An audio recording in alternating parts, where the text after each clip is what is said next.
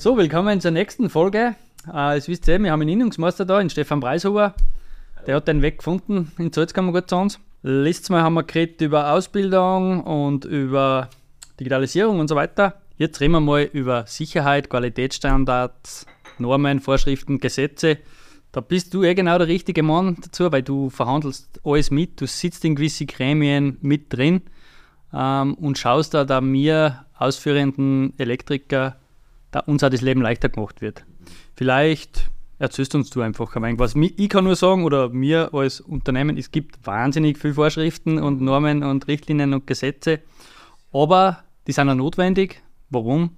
Weil wir müssen einfach einen gewissen Qualitätsstandard haben. Es passiert meiner Meinung nach relativ wenig. Warum? Weil wir einfach äh, Schutzkonzepte haben, die funktionieren und die aber eingehalten werden müssen. Genau, genau so ist es.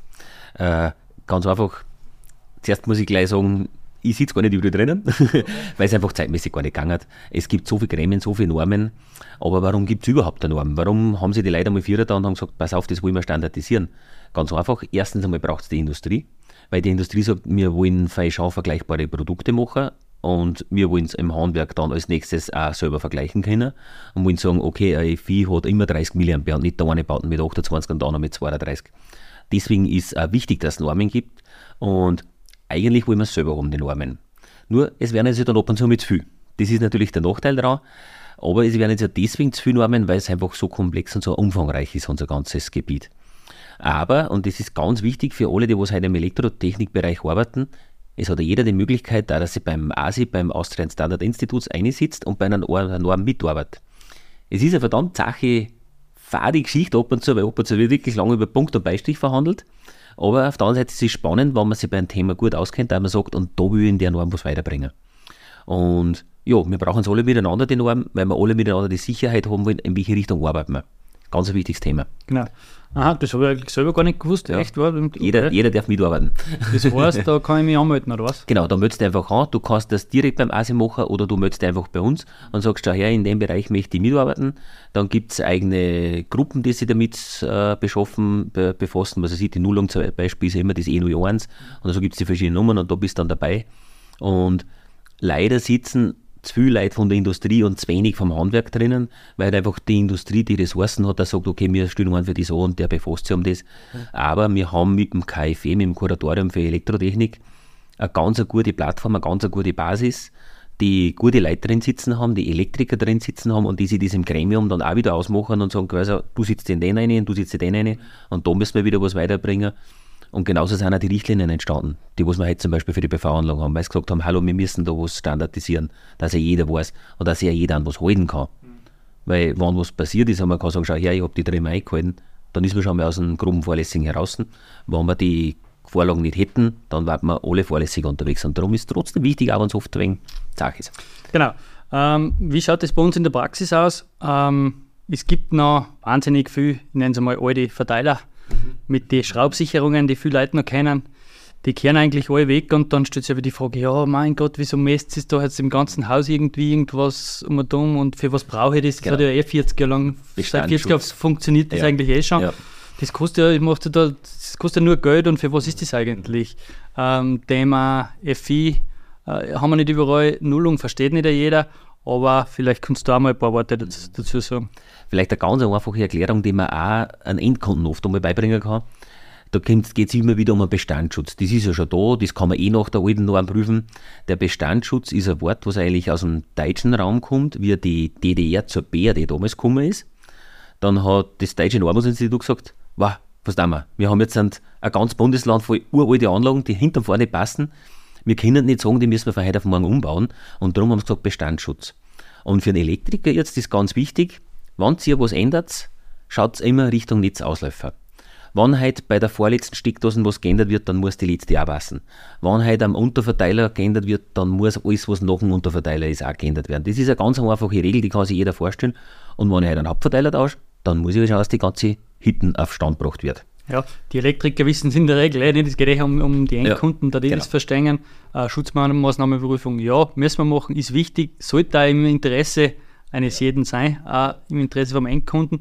Und am Ende des Tages braucht es halt auch irgendwen, der was sagt, okay, Stempel drauf, äh, wir übernehmen die Verantwortung, äh, mir garantiert, dass deine Anlage sicher ist. Ja. Achtung, mit Stempel drauf und ich weiß, es gibt viele Elektriker, die sagen, ich misse bei meinem Stromkreis einfach nur die letzte Steckdosen, weil dann passen die anderen nicht. Okay, das ist natürlich falsch. Ja. Das ist falsch, genau so ist es. Was ist, wenn ein Nullleiter und äh, äh, ein Neutralleiter und ein Erdungsrad vertauscht ist und so weiter. Da kann theoretisch statt der Erdung die Phasen draufhängen.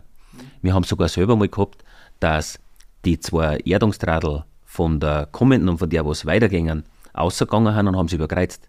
Die erste Steckdose hat passt und die dritte hat passt, nur die Mitte hat keine Erdung gehabt. Okay, wenn es dir nicht misst. Wenn es dir nicht misst, geht schief, genau so ist es. Ja. Und darum ganz wichtig, alles gehört einmal durchgemessen. Na, und was passiert denn im Regelfall, wenn man alles durchmisst? Man kommt sich auf Fehler drauf, man kommt sich auf Grenzwerte drauf, wo halt dann der Elektriker, meistens auf Regiebasis, wieder was vernünftig errichten kann, dass dann irgendwas gescheiter funktioniert. Genau, man muss einfach irgendwann, äh, es ist eigentlich eher wenn so ein Hausverstandsthema auch, wenn eine Elektroanlage 40, 50 Jahre alt ist, irgendwann muss man es mal wieder auf Stand der Technik bringen. Gell? Genau, und ähm, jeder, der was im Prinzip daheim keine Vieh einbaut hat, ja, es ist eh nicht verpflichtend, aber man sollte sich dann schon mal Gedanken machen, sollte die Anlage vielleicht einmal äh, sanieren, äh, sprich wieder auf Stand der Technik bringen. Da auch wieder äh, holt die Fachleute ins Haus, die beraten eng, die klären eng da auf. Und es will ja keiner daheim abrennen oder, oder, oder in den Stromkreis reinkommen und, und, genau so ist es. und sterben. Ja, ein guter Vergleich ist auch, wenn heute ein Installateur ein Areal für einen Heizkörper zu dünn dimensioniert, dann wird vielleicht der Heizkörper nicht ganz warm. Wenn wir einen Draht dünn dimensionieren und der Abstellstrom kommt nicht zusammen, dann brennt das Haus an. Passt auf in die Richtung. Es ist nicht ohne, das gehört einfach gescheit gemacht und dann, dann funktioniert es auch. Richtig. Wobei man sagen kann, in Österreich ist der Qualitätsstandard, das würde ich schon behaupten, sehr hoch. Freilich gibt es immer. Trotzdem passiert viel. Äh, ich habe einmal wieder einen Installateur-Innungsmeister mit einem geredet und der hat, man, die Installateur, die können sich ja halbwegs aufpusten, das muss man auch dazu sagen, das sind ja, ohne einer geht überhaupt nichts auf der Baustelle. Sie haben einen ganzen Raum für die Technik und wir machen irgendwo einen kleinen Verteiler, der was hinter einem Holzteil versteckt ist. Mhm.